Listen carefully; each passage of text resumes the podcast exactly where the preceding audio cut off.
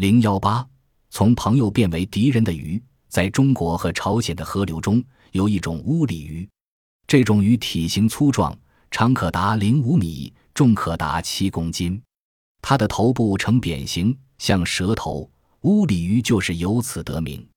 有人将乌鲤鱼移居到养殖鲤鱼的池塘里，动机是乌里能够消灭池塘里的全部杂鱼和蛤蟆。一开始，一切都像预计的那样十分顺利。乌鲤鱼吞噬了全部小鱼和蛤蟆。乌鲤鱼那么无情地猛追蛤蟆，吓得后者跳出水面，久久地躲缩在岸上。蛤蟆和杂鱼都不见了，往后怎么办呢？后来。乌鲤鱼就开始对鲤鱼下手了。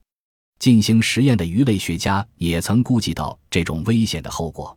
他们的计算是，待乌鲤鱼完成任务之后，再把这位客人清出去。但是要清除乌鲤鱼，谈何容易？这种鱼长着鳃上器官，能用来呼吸地面的空气。依靠这种器官，它能够离开水面而活好多天。所以，当放掉了池塘里的水，以便从池底里捡出乌鲤鱼时，他们却深深地钻进淤泥，等候灾难过去。除此之外，乌鲤鱼还挺能关心自己的下一代。乌鲤鱼在水面上用树叶、水生植物的草菊筑窝，鱼就在这种漂浮的窝里产卵，之后出生的幼鱼就在里面发育生长起来。